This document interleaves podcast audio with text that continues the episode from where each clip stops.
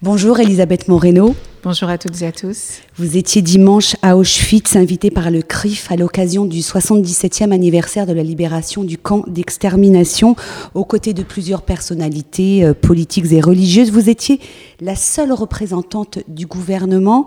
Euh, c'était la première fois, Madame la Ministre, que vous vous y rendiez?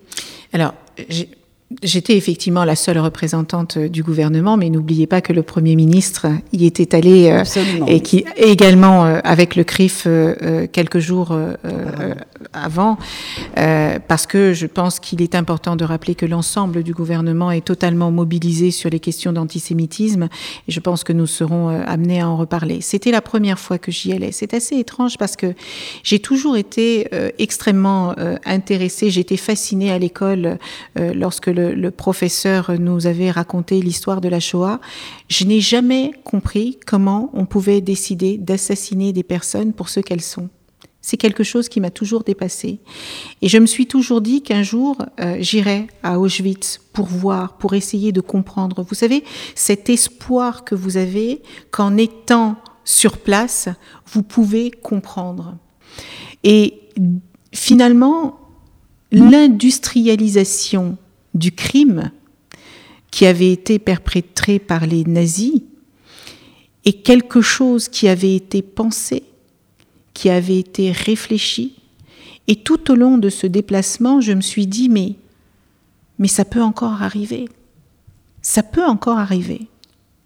Il y a encore des personnes qui sont suffisamment dans la haine euh, Madame la ministre, vous le savez, euh, euh, l'antisémitisme dans notre pays est à nouveau très virulent. Ces, ces 20 dernières années, les chiffres pour 2021 parlent d'eux-mêmes. 73% des actes racistes commis dans notre pays visent des personnes de confession juive.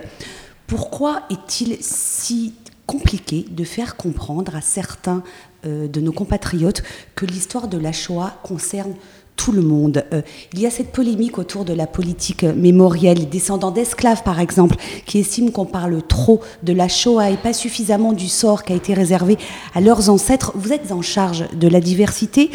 Comment résoudre cette problématique et réconcilier finalement les uns et les autres autour d'une histoire commune?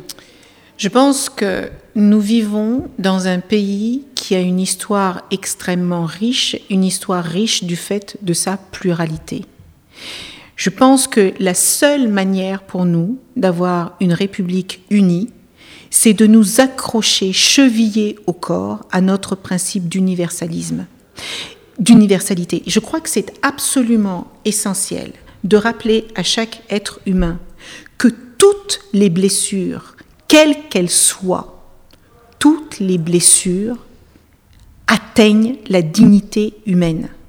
Et mon rôle au sein de ce ministère, c'est de m'assurer que chaque être humain qui subit le racisme, l'antisémitisme ou toutes les formes de xénophobie qui peuvent exister soit protégé. Vous disiez tout à l'heure, euh, pourquoi est-ce que c'est si difficile d'accepter? Je pense que quand vous allez bien, en général, vous ne discriminez pas, vous ne rejetez pas. Vous commencez à discriminer, à rejeter et à rendre l'autre responsable de tous les maux quand vous-même vous, n'allez pas bien.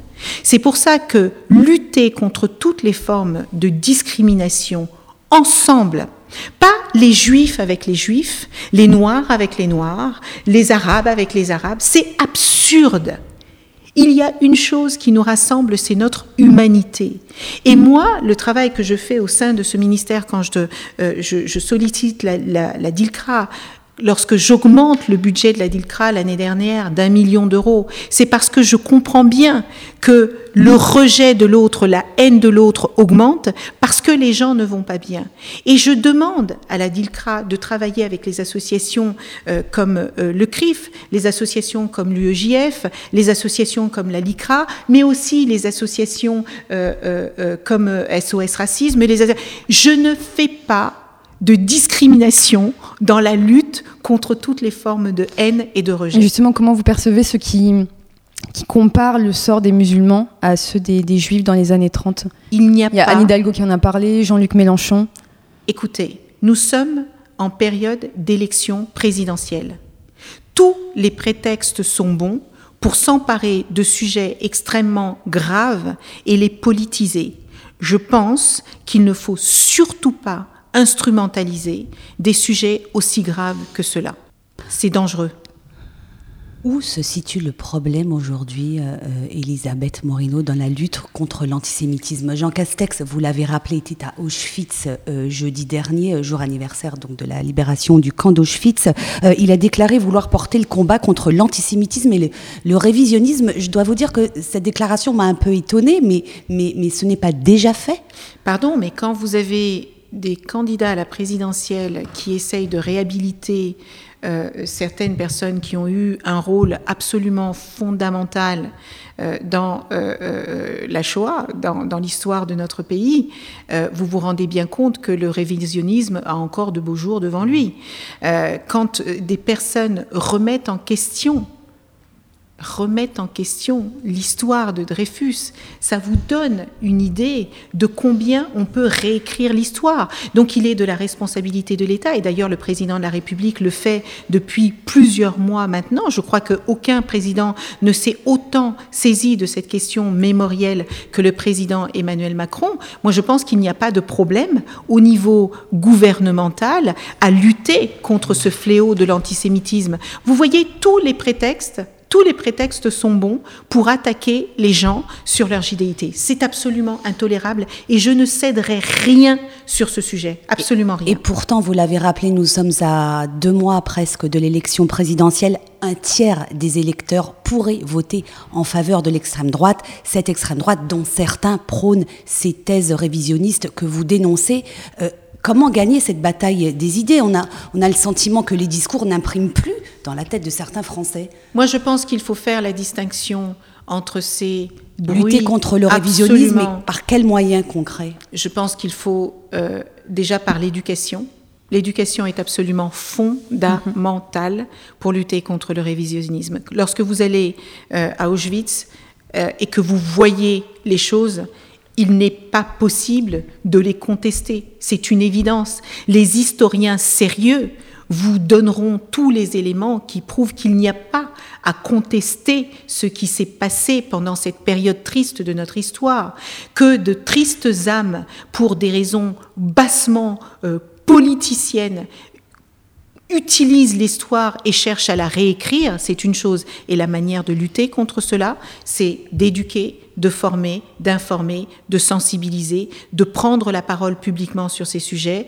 Euh, le président de la République le fait, le Premier ministre le fait, je le fais aux responsabilités qui sont les miennes. Et je pense que si nous traitons ces sujets dès le plus jeune âge, eh bien, c'est une manière extrêmement forte de lutter contre les fausses idées, contre le complotisme et contre le, négationnisme plus tard, à l'âge adulte. Est-ce que la haine anti-juive est une discrimination comme les autres? Toutes les haines sont insupportables. L'histoire des Juifs est différente parce que gazer 6 millions de personnes, ça n'est pas neutre.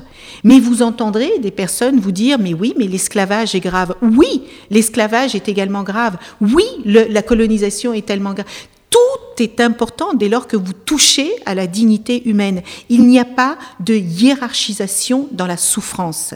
Mais est-ce qu'il faut traiter chaque sujet différemment? Oui, je pense qu'on peut traiter les sujets différemment, y apporter des réponses différentes, mais ça ne veut pas dire qu'il y a une hiérarchisation des souffrances.